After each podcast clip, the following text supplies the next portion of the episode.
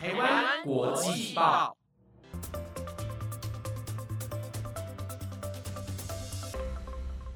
听众朋友们，大家好，欢迎收听台湾国际报专题留学派，我是主持人燕珍。那今天呢，我们很荣幸邀请到一家来到我们节目分享有关于他去尼泊尔当国际志工的故事。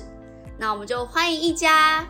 Hello，大家好，我是易佳，然后我现在是呃嘉义大学辅导与智商学系的大四的学生，嗯，要毕业了，嗯，我们真的很荣幸能够有机会邀请到一家来到节目分享，因为前面可能会谈论到关于交换生啊、出国留学都没有提到国际志工这个题材，所以今天呢，大家就要好好锁定我们的节目哦。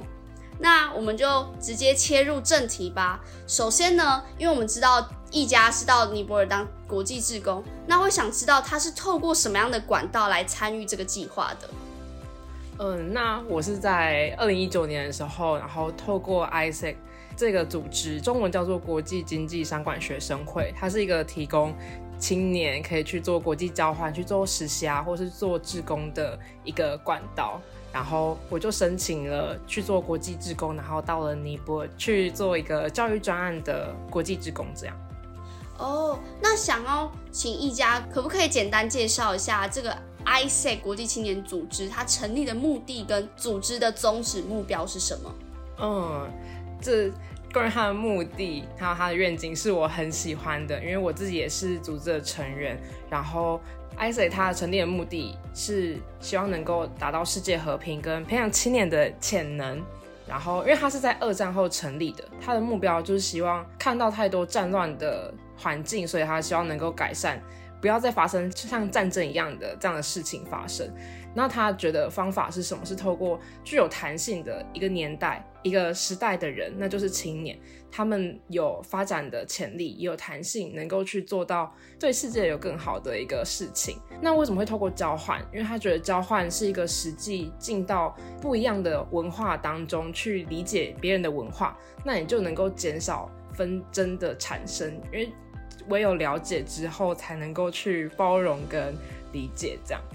哦，了解。所以一家刚好提到说，这个组织是从二战之后成立的，对，所以它是算是成立蛮久的组织嘛。它已经成立很久了，然后一开始是从欧洲那边开始起源，然后接下来越来越多世界各地的人也为了响应而引进到自己的国家，那台湾也是。哦，了解。所以在台湾的据点是分布在哪些大学啊？嗯，其实，在北中南都有。像台北的话，台大、北大、东吴辅仁都有。那中部中心，那中正大学这边也有，就是也到中南部地区。然后在南部一点的话，就是成功大学也是有据点的。那详细资料可以去上网查，会比较精准。这样。哦，了解了解。其实还蛮认同刚刚一家所说，就是因为二战之后成立这个组织，然后希望能够透过不一样的种族跟不一样的国家的人互相交流，然后来达成一个和平，对啊，然后互相包容。我觉得这点还蛮好，我还蛮喜欢他们这个成立的宗旨跟目标。呃，下一个问题是，它为什么会是一个国际青年组织？里面有什么样的活动或机会能够让青年与世界接轨啊？嗯，它主要分成两种，一个就是如果成为他们的组织成员的话，其实有很多的机会可以跟国外的也是组织的人去合作。像我自己就有跟日本的组织成员接触过，也有跟加拿大的，也有跟呃尼泊尔的那边的组织成员去接触，因为要谈合作，就可以将我们职工送过去，也可以接他们职工过来，所以就是在。就是谈的过程当中，也是一种文化的交流。那这是一个组织内部的一个方式。那另外一个可以接触到活动，就是会举办一个组织内的一个活动，我们就称为大会，然后就会各国的组织的成员都一起参加。那它的主题就会是很强调文化的融合、文化的理解、包容这样，然后让大家能够更对彼此的文化去了解，然后就是会很有趣的活动这样。哦，所以等于说，你们这个组织不止可能像是国际志工，然后会接待世界各地不同国家的人，然后同时也会举办一个大会。那这个大会就是会举办在台湾嘛，然后邀请世界不同的 ICAR 来。嗯，不一定在台湾，就是看哪一个国家要去要去举办这个会。对他们就会去争取那个举办权。因为他只要争取到，其实就是一个展现自己国家文化非常好的机会，所以大家都还蛮热烈的。然后台湾过去也有举办过，就就是办在台北，所以就是世界各地的 ISACer 就来到台湾这样，然后我们可以直接第一线的分享台湾给那些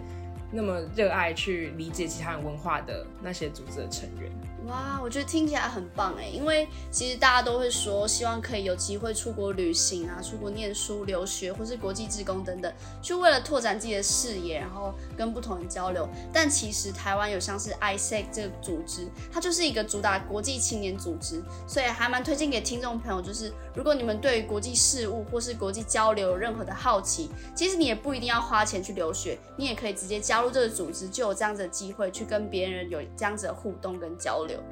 没错，再来第四个呢，我是想要询问一家说，我有去浏览 ISEC 的网站啊，然后我就发现这样的国际组织，他们很重视青年领导力的培育。那你觉得你在加入 ISEC 这过程当中，有哪些实务经验是可以帮助你提升这样的影响力？嗯，我当初也是因为看到青年领导力这关键字之后，就是手刀参加他们说明会，然后就参加成为他们的组织。然后当中我自己体验过的那个实务经验，就是去营运这些专案，然后以及团队的合作。然后其实这过程当中，就是 i s 里面强调是在一个挑战性的环境，是能够脱离舒适圈嘛，在这样的环境当中，你才能够去看见更多不一样的自己。然后虽然听起来就是很理想，但是我觉得我自己体验过后是。真的有发现哦，原来我做到这些事情，然后我可以去尝试跟国际去接触，不然就是我没有想过我能够有这样的机会，所以就是看见蛮多自己的潜力的。在这个过程当中，那大家的除了自己提升之外，那这些事情的目标还有就是希望能够让世界变得更好嘛，所以也算是一个。让自己能够发挥影响力的方式，那自己就会是那个影响力的起点，然后自己也能够在过程当中去获得成就感。听完一家这样说，都让我很想要手刀报名他们的说明会，因为我想知道，就是你除了当国际职工外，就是你在国内，你有没有什么样比较特别、具体一点的实务经验，真的有提升你的领导力？嗯，那。对我来说，领导力它不仅是我带一个团队，我在领导这个动作才叫领导力。我觉得是你做好自己之后，你能够有一个一个样子，能够让大家觉得哦，他能够这样做，那我也可以的一个影响的感觉。那我自己实际做过就是当讲师，因为刚刚提到我去参加志工嘛，那其实回来我很很热络的一直在参加。一些别人邀请的分享的活动，然后我觉得每一次的分享都是一种散发影响力的过程，就是也希望台湾青年能够有机会可以去有这样的机会，所以我觉得这样的过程对我来说就算是一个领导的样子，因为我讲了自己的经验，那其他人也开始去做，那这样子其实和典型的领导也是一样的感觉，那只是用一个更。呃，软性的方式去展现领导的这个样子，然后所以我觉得领导力是真的是还蛮深刻的，在这个经验当中去学习到。嗯哼，所以其实你看这个国际青年组织，它可能不只会让你提升你拥有国际视野、国际观，然后还可以培养你的领导力。对，所以我觉得。看一家在这几年当中在做 ISEC 的一些经历，觉得也真的蛮推荐给听众朋友们可以去参加这个组织，然后去找到你可能大学四年的目标，培养你的潜力。这样，下一个呢，到底是什么样的契机让你会想要参加海外职工计划？那个时候是二零一九年的时候，然后那时候就是，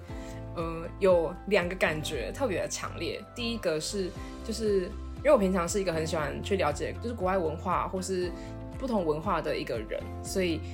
我就会很很常去听一些旅人的演讲啊那种的。但我就就突然我听到一场演讲之后，我就觉得很生气，然后就会气自己为什么总是，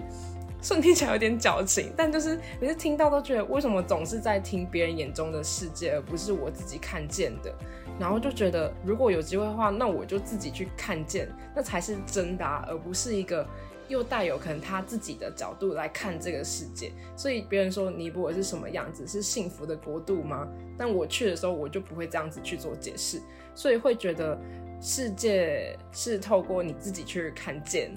才会是一个真正的解答。这样，那每个人都会有自己自己看见的世界。然后另外就是，就也是也是关于刚刚领导力吧，就是也希望自己能够做一些。能够有助于社会的事情，然后因为我自己读的科系也是未来会做助人工作者，所以在助人上，我觉得是我获得意义感跟成就感的事情。然后有看见不平等的时候，如果能够去抚慰那些